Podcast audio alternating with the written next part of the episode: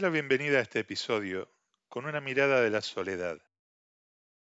Posiblemente hayas visto, como yo, la película Náufrago, protagonizada por Tom Hanks, estrenada en el año 2000. El argumento de la película se basó en una idea del propio Hanks. El personaje principal, Jack Noland, era un analista de sistemas que estaba enfocado en estudiar y mejorar los procesos de una famosa empresa de logística y distribución de Estados Unidos. En ocasión de un vuelo en el que iba con la misión de resolver una cuestión logística, el avión resulta muy afectado por una fuerte tormenta y se estrella en el mar, en algún lugar del Océano Pacífico. Después del accidente, del que resulta el único sobreviviente, llega en una balsa a una isla desierta sin medios de comunicación disponibles, tiene que aprender a sobrevivir allí, donde le toca pasar unos cuantos años. Entre los recursos que pudo desarrollar para convivir con su soledad, adoptó a un amigo imaginario que, podría decirse, personificó en una pelota que rescató del equipaje del avión, al que llamó Wilson por la marca de la pelota. No voy a contarte ahora más sobre la película. Aunque ya tenga unos 20 años, tal vez no la hayas visto aún y la quieras ver en algún momento. Así que no voy a hacer un spoiler. Si bien es un guion fantástico a mi criterio, de una película que, no por nada, obtuvo una gran cantidad de premios y reconocimientos, claro, además de llenar un poco los bolsillos de Hanks y otros, no es la primera historia sobre esta temática. Un par de siglos antes, el escritor inglés Daniel Defoe publicó en 1719 la novela Robinson Crusoe, una de las novelas inglesas más famosas, que trata de una supuesta autobiografía del personaje. Crusoe viajaba en un barco de traficantes de esclavos.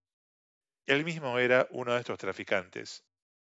Y cuando este barco naufragó, él resultó el único sobreviviente y alcanzó a llegar a una isla aparentemente desierta, en la que estuvo por unos 28 años. Dije aparentemente desierta porque durante la trama de la novela sucede que hay otros personajes, principalmente una tribu de caníbales que merodea cada tanto por la isla y algunos prisioneros de esta tribu, de los cuales Robinson Crusoe rescata a uno en una ocasión. Debido a que Crusoe y este prisionero al que rescató hablaban idiomas diferentes, al principio no podían entenderse. Y dado que lo rescató un día viernes, simplemente lo llamó viernes. Esa idea de la isla desierta, y sobre todo en el caso de la película de Tom Hanks, es tal vez una representación extrema de lo que es estar solo. Ese personaje cayó en esa soledad extrema por un accidente. Pero hay otras personas que eligen la soledad. ¿Qué es lo que hace dramática a la experiencia del náufrago? ¿Qué tan preparados estamos para afrontar la soledad? En la naturaleza hay animales que viven en manada, en grupo. Y hay otros que son solitarios y únicamente interactúan con otro del sexo opuesto a efectos de reproducción, pero fuera de eso suelen andar solos. El ser humano es parte del reino animal. Por su naturaleza, el ser humano es un animal gregario en términos generales, es decir, que tiene una tendencia a vivir en manada, en grupo.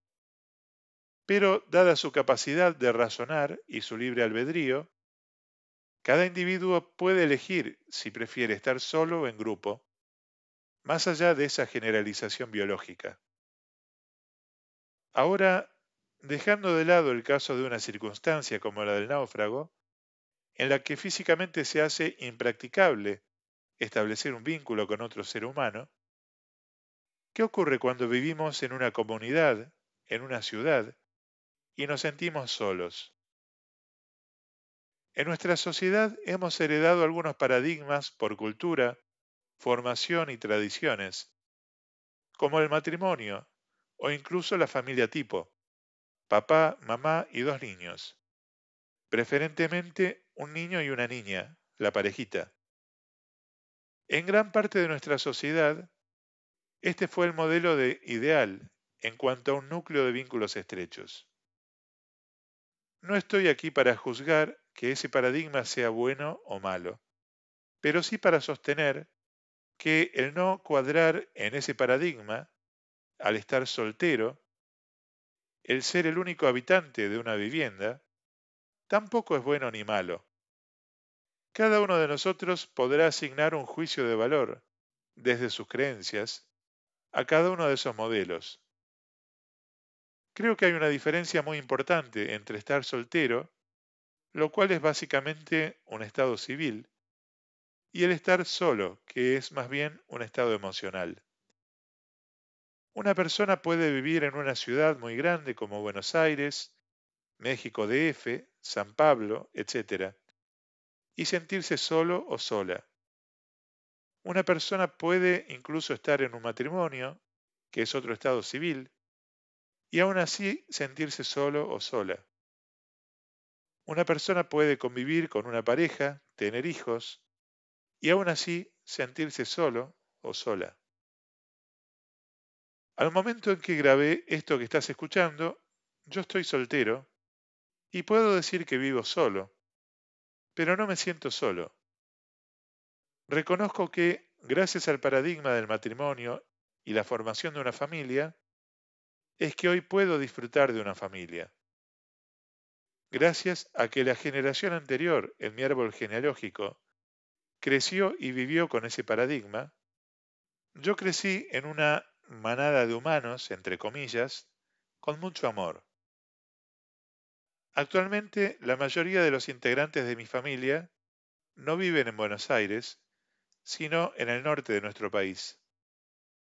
Si bien nos separan más de mil kilómetros, cada tanto tengo la posibilidad de viajar para compartir y disfrutar unos días con ellos. Y por otro lado, gracias a Dios por la tecnología con que contamos hoy en día, podemos mantenernos en contacto frecuentemente. Estimo que habrás escuchado la frase, un amigo es un hermano al que se elige. Yo creo que, así como elegimos a otros seres humanos como hermanos, también podemos elegir a una manada, dicho cariñosamente, como nuestra familia. Como menciono en el episodio Fuente de Verdad, yo creo que Dios ha puesto una parte de sí en vos y en mí. Y creo que parte de eso que Dios puso en nosotros hace que necesitemos estar con otros. Sí, ya sé, la biología tendrá un argumento de que esa supuesta necesidad es de carácter biológico. Yo no lo niego, pero no lo creo suficiente. Más allá de ese instinto biológico, lo cierto es que, supongo que te pasa, te da ganas de relacionarte con algunas personas, pero no con otras. No es que te da lo mismo relacionarte con cualquiera. Creo que la razón por la que hay personas que se sienten solas, viviendo en pareja o en un matrimonio, es porque no se aguantaban vivir solas.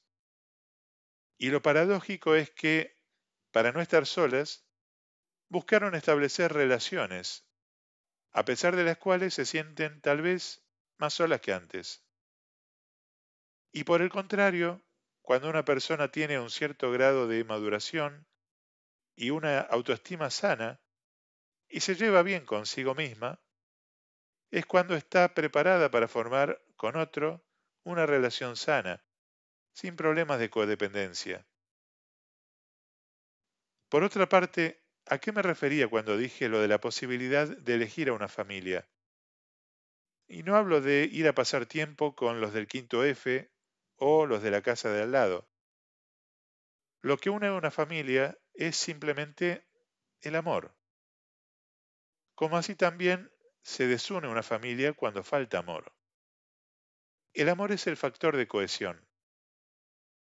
Cuando podés establecer una relación desde el amor sincero, genuino, con un grupo de personas con las que compartís una visión, un espíritu, como en una iglesia, llegas a un nivel de confianza y de compartir que es como una familia. Y tal como con una familia, podés contar con que cuando atravieses alguna situación en la que necesitas apoyo, compañía, allí estarán. Hay una vieja frase que algunos solos dicen, el buey solo bien se lame. Me pregunto si no será una justificación para estar solo, por la percepción de libertad y del beneficio de vivir sobre la base de las propias decisiones, sin tener que negociar con otros. Me pregunto si no será tal vez un mecanismo de defensa, una forma de conformarse y de autocomplacencia por estar solo o sola. Te dejo algunas preguntas para tu reflexión. ¿Te sentís solo o sola a veces? ¿Qué beneficios te aporta vivir solo o sola? ¿Sentís la necesidad de contar con una familia? ¿Qué necesitas para relacionarte con una? ¿Qué creencias te limitan para eso? Muchas gracias por tu atención. Alejandro Barrio Nuevo, coach